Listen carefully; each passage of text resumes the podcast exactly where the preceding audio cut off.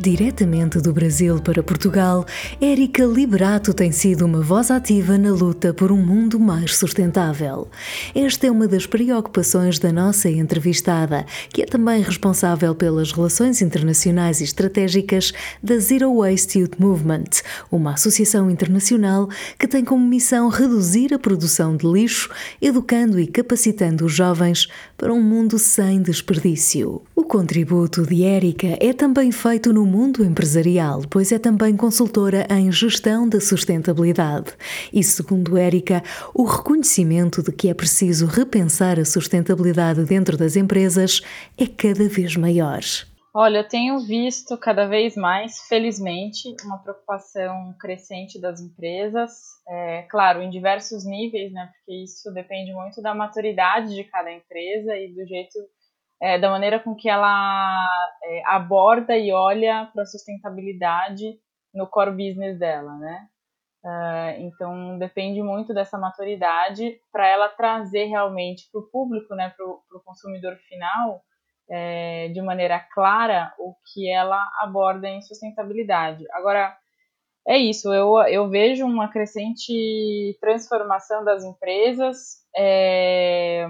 Muito pelo, pela exigência dos, dos acionistas e dos investidores, mas também por conta dos consumidores, que os consumidores eles estão mais é, exigentes, né?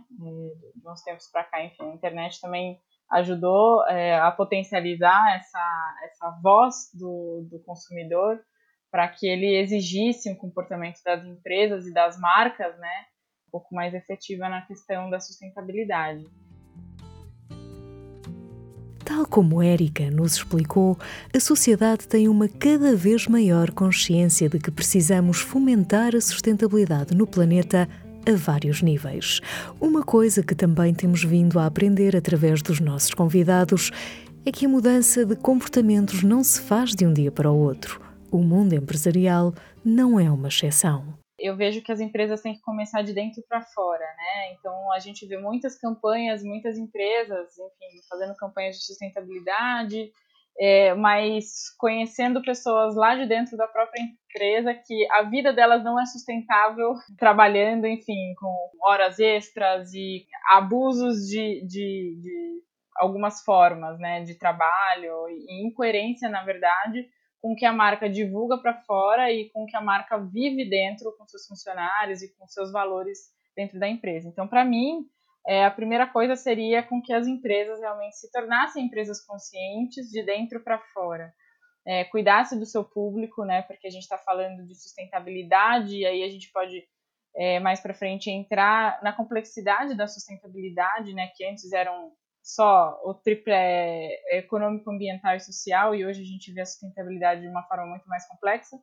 Mas como a gente tem esse viés do social e a gente está falando de pessoas, né? Sem as pessoas a gente não faria com que o mundo ficasse insustentável, mas também não promoveria a sustentabilidade.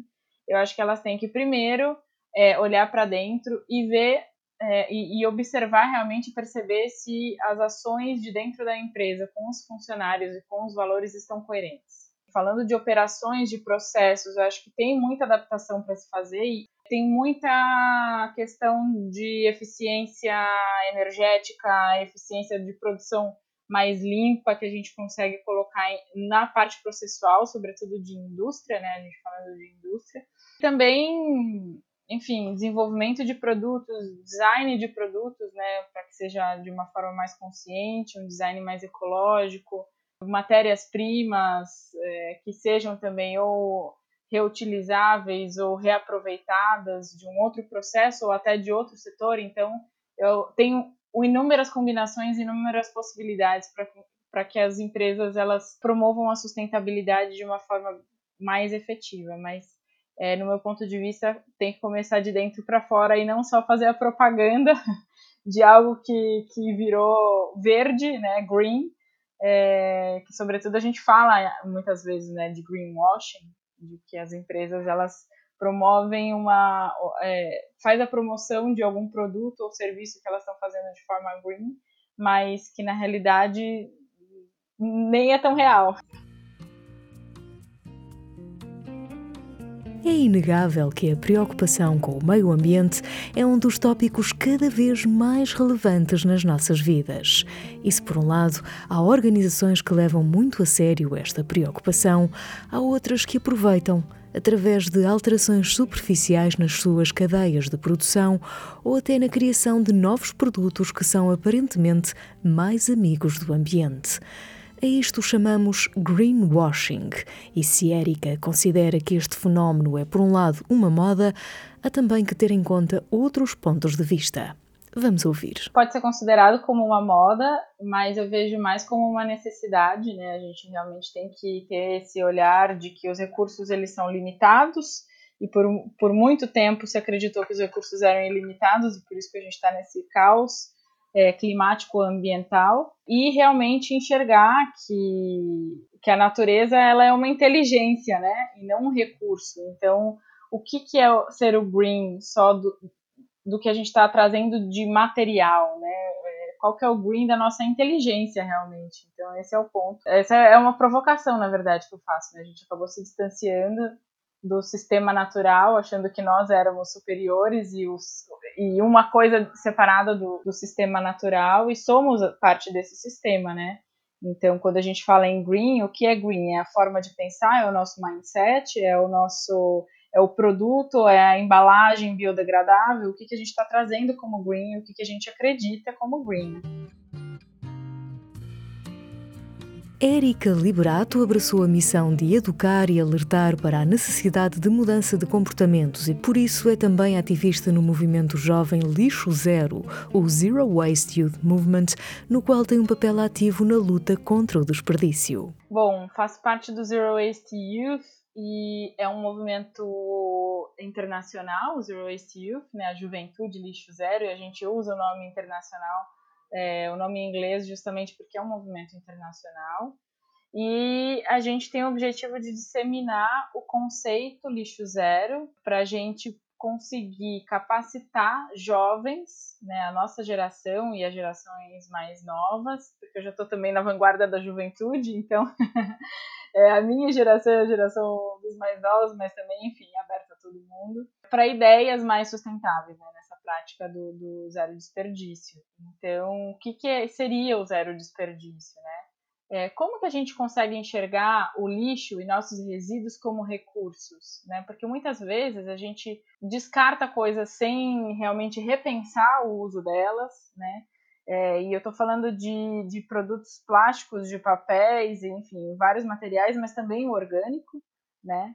E a gente trabalha bastante com o orgânico, como que a gente consegue fazer essa regeneração? Porque é um pedido também da sustentabilidade. Né? A sustentabilidade ela acabou é, ficando obsoleta ao longo dos 20 anos, né?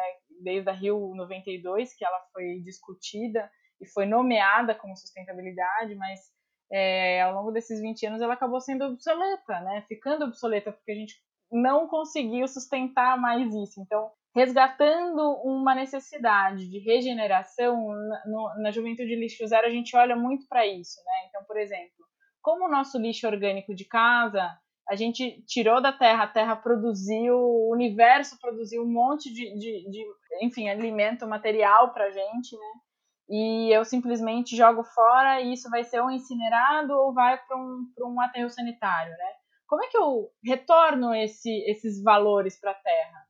É, então, enfim, oficinas de compostagem, a gente fala bastante desse, dessa parte dessa regeneração, mas também, basicamente, é isso, né? Como que a gente consegue reverter o nosso, o nosso olhar dos resíduos como se ele e valorizar esses resíduos como se eles fossem recursos realmente. Sabemos que estamos a chegar a um ponto de não retorno no que toca à sustentabilidade ambiental. Ao longo das últimas décadas, estivemos mais preocupados em garantir o nosso conforto do que em cuidarmos do planeta. E esta atual situação representa, na perspectiva de Érica, uma falha da humanidade que pode ser analisada através da teoria U de Klaus Otto Scharmer, professor da Universidade MIT, nos Estados Unidos. A teoria U ela foi desenhada pelo, por um professor do MIT sobre as três principais quebras que a gente teve na nossa história da humanidade que é a quebra do eu com a natureza, né? Então a gente realmente está consumindo muito mais do que a Terra comporta, a gente está aí com previsões de logo mais termos mais plástico do que vida marinha no, nos oceanos, né? Então a gente extrapolou realmente os limites da Terra, né, para conseguir produzir e entregar economicamente aquilo que a gente é, é, ou supostamente achou que era uma vida humana aqui na Terra. A gente teve a segunda quebra, que é o eu com o outro, né? Então, como que a gente estamos vivendo relações tóxicas, relações voláteis, né? A gente se desconectou como comunidade, porque vivemos em uma comunidade, né? A minha família é uma comunidade, a escola onde eu estudo, a universidade é uma comunidade, o meu bairro, meu, minha freguesia é uma comunidade, o meu país é uma comunidade. A gente se desfragmentou dessa comunidade, dessa noção de que eu não vivo numa bolha, né? E tudo é interdependente. E a pandemia veio trazer isso claramente pra gente. E a terceira foi o eu comigo mesmo. A gente se desconectou de nós mesmos, né? É, né, antes da pandemia, a gente tinha dados da, da OMS de que existe é, ou existia mais mortes por é, depressão e suicídio do que gripe. Então, o que, que a gente está fazendo com a gente, né? Então, frente a essas quebras, como que a gente resgata tudo isso? Como é que a gente consegue regenerar, trazendo também, né, de novo, a regeneração? Como é que a gente consegue regenerar e realmente entender que a gente vive num sistema muito complexo, interligado, interconectado, né? Então, essa noção de que o meu mundo não é a minha bolha e que eu faço as minhas ações dizem muito de quem eu sou e também impacta positivo ou negativamente quem vive ao meu redor e mais uma, uma série de outros níveis da minha rede, da rede da, que eu convivo e vivo, é, acho que é o primeiro passo, né, de a gente realmente resgatar esse noção, essa noção de que não estamos sozinhos, né?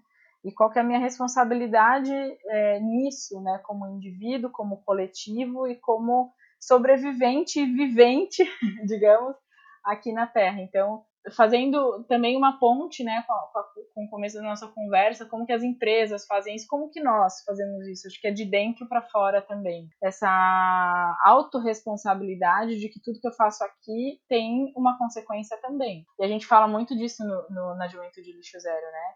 Olhe para o lixo que você tem na sua casa. Ali está mostrando de uma forma muito visual e material para você o resultado das suas escolhas. Né? Então, eu acho que é ter realmente uma consciência muito maior é, e uma consciência ecossistêmica, né, de que somos parte de um todo e esse todo está interconectado realmente. Esta mudança de dentro para fora foi também algo que Érica precisou de fazer sozinha.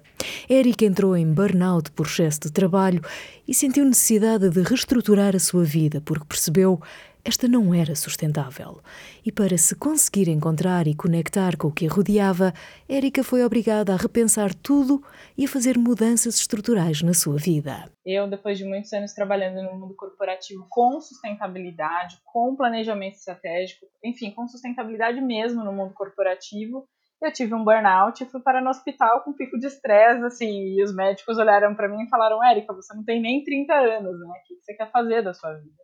Eu tinha um ritmo muito acelerado, mesmo não trabalhando dentro de nenhuma empresa, né, no mundo corporativo. Eu trabalhava para elas, como consultora, de diversos projetos para diversas empresas, né, em diferentes setores. E eu me vi nesse questionamento, né, de, poxa, eu trabalho com sustentabilidade e a minha vida não está sustentável. Isso com vários outros profissionais da sustentabilidade ou não, que trabalhavam muito, né, corriam muito contra o tempo para trazerem a sustentabilidade para dentro das empresas é, profissionais das, de áreas da, da, sustentabilidade dentro das empresas e via que aquilo não era coerente para mim. E aí, transpondo um pouco para o momento atual que a gente está vivendo, né, o pós-pandemia ou ainda pandemia, a gente não sabe quanto tempo isso ainda vai durar, eu vi um resgate de, de uma vida so, social e familiar um pouco mais tranquila, né? Assim, as famílias foram chamadas a serem famílias novamente, as pessoas foram serem foram chamadas para serem humanos novamente, né? E não tratados como máquinas. E a gente realmente evoluiu nesse modelo mecanicista de que a gente tinha que ter, entregar e produzir muito mais do que ser, né? Então, é, por toda a tragédia que, por mais que, enfim, esse, esse momento tenha sido trágico, né? Eu vi uma luz no fim do túnel desse resgate realmente, né? De todo mundo que trabalha, e não só no mundo corporativo e na indústria, enfim, todo mundo foi atingido de diferentes maneiras, obviamente, mas eu vejo esse resgate de, de uma valorização de, de, uma vida pessoal, né? Que por vezes, enfim, estava esquecido porque a gente tinha sempre um número de meta crescente, né? Essa meta nunca era estabilizada, a gente sempre tinha que entregar mais e produzir mais. E o mundo, o planeta já não pode entregar mais para a gente, né? A gente só tem ele, então a gente acabou produzindo e se, se reproduzindo muito mais do que, é, do que a gente mesmo comporta e o mundo também. A sustentabilidade vai muito além da adoção de comportamentos em prol do ambiente. É também viver de forma sustentável, fiéis aos nossos princípios e paixões, em comunhão com o espaço que nos rodeia. Resgatando quem a gente é, o que, que a gente quer ser, qual é o nosso propósito nessa vida, né? Acho que todo mundo vem aqui por um motivo e a gente tem que ter realmente é, noção da importância de que cada um de nós tem né, para a vida, para nossa vida, para para essa experiência, né? Independente da religião e, e de, da espiritualidade de cada um, viemos nessa vida para termos experiências relevantes, a gente tem que fazer com que ela valha a pena. Se a gente não tem consciência disso, a gente realmente, a gente primeiro se desconecta com a gente e desconectado com, com nós mesmos, acabou. A gente não está desconectado com tu, tudo à nossa volta, né? Então eu sou eu sou praticante e também aprendiz, né, dessa reconexão primeiro comigo, né? O que que eu quero como indivíduo, né, como humana aqui na Terra, o que que eu quero aprender, o que que eu quero é, disseminar. Eu acabo, na verdade, enfim, com o meu trabalho e com o que eu digo e com o que eu dissemino, né, entregando para o mundo aquilo que eu quero dele, né? Então acho que isso faz com que a gente se reconecte com a gente, com quem está à nossa volta e também com o planeta. Para terminarmos, fica a pergunta: será que estamos prontos para nos reconectarmos com o nosso eu interior?